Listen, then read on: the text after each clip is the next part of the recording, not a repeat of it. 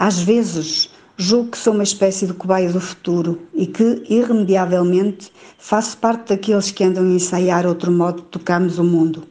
Vejo, e não quero fingir que não vejo, que as pessoas andam muito magoadas a viver o que vivem.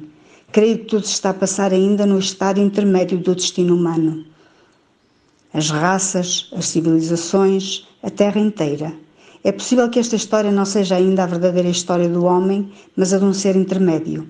O pior é que as coisas que por aí se passam chamamos normalidade. Foi só para essa normalidade que fixamos as regras, para os poderes, os bens, os trabalhos, os amores, e são elas que nos magoam. Quem pressente que não foi para isso que nascemos não pode conformar-se. Tem de tentar descobrir outra vida e dizer aos outros como ela é. Julgo que vou deixar de ser um viajante porque daqui para diante as minhas viagens são por dentro, por dentro de mim.